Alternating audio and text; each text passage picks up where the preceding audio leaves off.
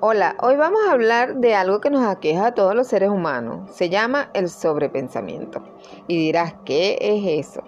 Bueno, son aquellas ideas o representaciones de la realidad que vienen una y otra vez de manera recurrente y espontánea a tu mente, impactándote emocionalmente las cuales según la frecuencia y la intensidad con las que se presenten pueden convertirse en una verdadera molestia que nos impide avanzar y sentir satisfacción y felicidad en la vida en general, incluyendo por supuesto el desempeño laboral.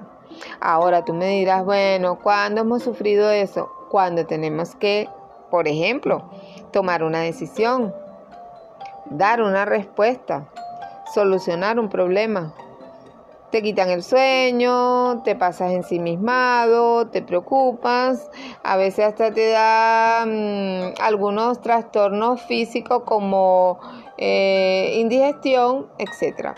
Eso es el sobrepensamiento.